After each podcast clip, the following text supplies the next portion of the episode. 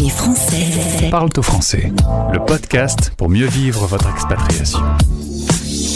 Expat pratique.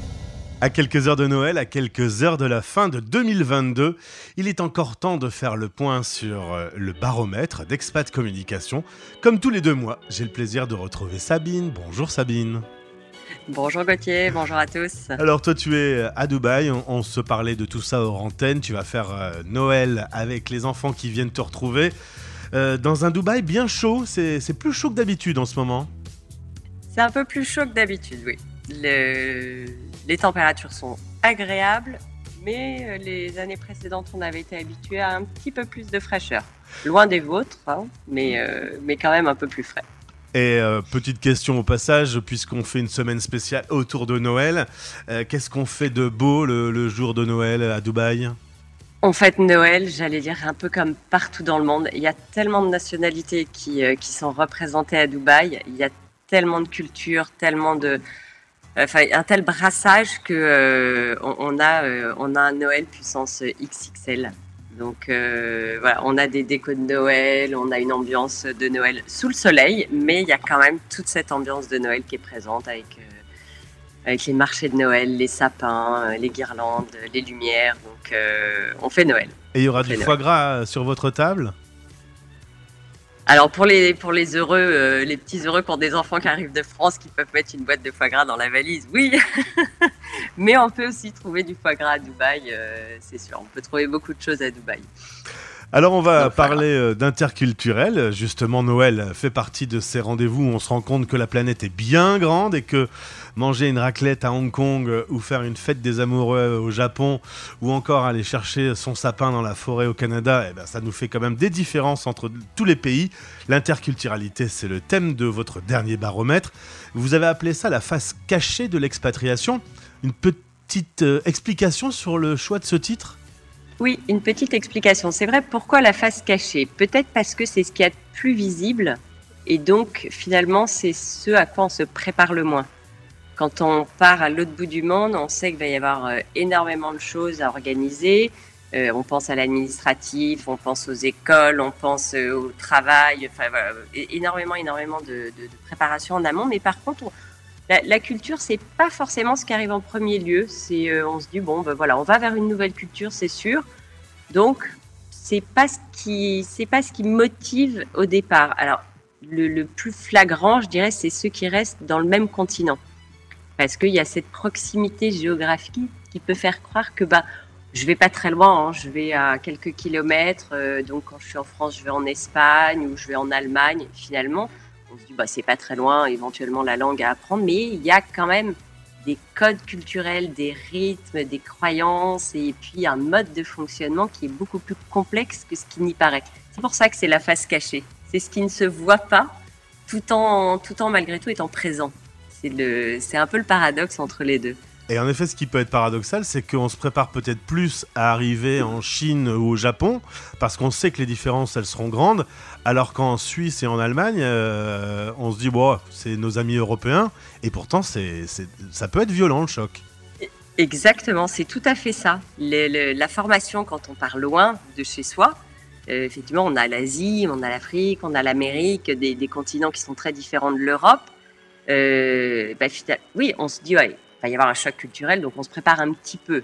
Par contre, quand on reste en Europe, beaucoup se disent, mais non, je vais en Suisse, c'est quasiment pareil. Alors quand il n'y a pas la barrière de la langue, c'est encore pire, parce qu'on se dit, bon, ils parlent français comme nous, donc ça va aller. Ou alors, bon, ça parle anglais, donc je parle anglais, je vais m'en sortir. Mais c'est pas que la langue, la culture. L'interculturalité, c'est pas que la langue, c'est beaucoup plus de choses. Pour, Donc, cette, euh, ouais. pour cette cinquième enquête de 2022, la cinquième et la dernière, il y a donc euh, des questions qui ont été posées, avec plus de 2400 réponses. Par exemple, est-ce que vous vous préparez en suivant une formation interculturelle 84% de non. En gros, on ne s'y prépare pas? Bah, en gros, c'est ça. On ne s'y prépare pas. Il n'y a que 16% qui se préparent à l'interculturel. Et ceux qui, l'ont, que- euh, qui, ont eu une formation, ils disent à, à 76%, ça m'a été très utile. Oui, Et- ils, ils leur- ils reconnaissent que oui, ils ont appris beaucoup de choses et beaucoup plus que ce qu'ils ne pensaient apprendre. Et ce qui est encore plus surprenant, c'est que même ceux qui n'en font pas disent à 60%, mais oui, c'est utile, on devrait le faire. Alors après, pourquoi on ne le fait pas? Bah, C'est un, autre sujet qui n'a pas été abordé dans l'enquête, donc sur lequel je ne vais pas pouvoir vous donner d'éléments de réponse, mais pourquoi pas l'année prochaine. Mais, euh, mais c'est vrai que tous, tous reconnaissent que oui, une formation interculturelle, c'est pas un luxe. Alors on a déjà sur cette antenne, et vous pouvez les écouter, euh, fait un certain nombre de podcasts sur l'interculturalité. Mmh. C'est clair que euh, on se retrouve dans un autre pays qui a un autre mode de fonctionnement, les codes culturels, le pays, sa façon de fonctionner, les méthodes de travail.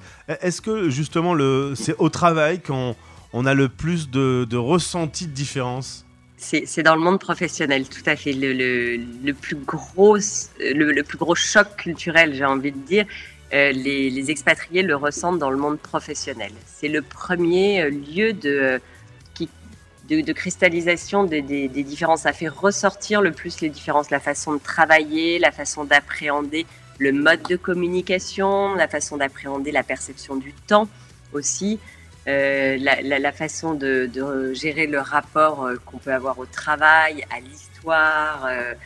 il y a énormément de, choses qui ressortent dans le travail euh, qu'on ressent un petit peu moins euh, à l'extérieur. Après, c'est le, réseau amical. Oui, on va se lier d'amitié peut-être avec des gens qui sont plus proches culturellement euh, de sa culture de base, même si on est là pour découvrir une culture.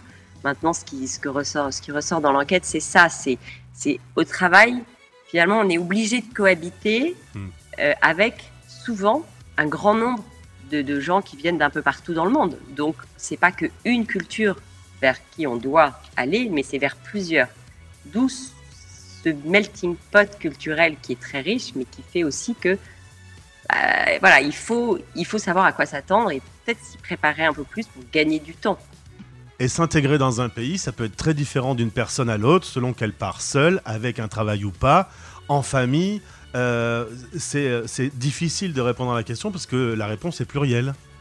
La réponse est plurielle parce qu'à chaque cas correspond effectivement un mode d'intégration ou un mode de fonctionnement qui fait qu'il y, y, a autant de façons de s'intégrer qu'il y a d'expatriés ou presque parce qu'un couple qui part sans enfant n'aura pas les mêmes accès euh, à la culture du pays, euh, aux activités diverses et variées qu'un couple qui arrive avec des enfants en bas âge.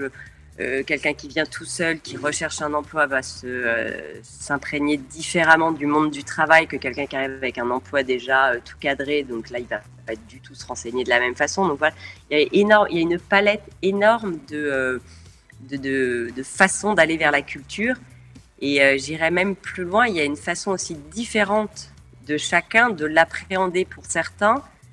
S'intégrer, c'est être bien dans, le pays où ils vivent euh, avoir euh, beaucoup de, relations, qui soient amicales, professionnelles et autres, mais finalement, euh, pas forcément avec les locaux du pays.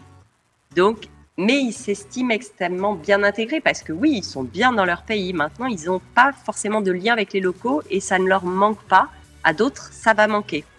Donc c'est très personnel comme, comme appréciation. En tout cas, les chiffres parlent. Si vous êtes expert en, en interculturalité, faites-vous connaître parce que euh, franchement, euh, il y a de l'avenir. Euh, vous avez au cours de cette année 2022 posé une grande question générale autour des différentes enquêtes du baromètre. Faut-il encore s'expatrier en 2022 Vous y apporterez un début de réponse le 25 janvier lors d'un live LinkedIn qui aura lieu à 14h heure de Paris.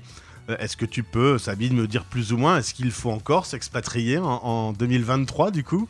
Écoutez, si, euh, si je me positionne en fonction de toutes les enquêtes qui ont été euh, euh, abondamment, pardon, abondamment enrichies par tous les expatriés, oui, oui, le, bilan, c'est ce qu'on a vu au long de tous les podcasts cette année, le, bilan est quand même extrêmement positif. On y apportera le 25 janvier des éléments de réponse plus précis et puis un peu plus argumentés au niveau des chiffres. Mais, euh, mais on, l'a vu sur les, différents entretiens qu'on a eus et les différentes euh, restitutions d'enquête euh, tout au long de l'année, il y a quand même encore un engouement et, fort heureusement pour l'expatriation. Et donc de l'avenir pour la radio des Français dans le monde.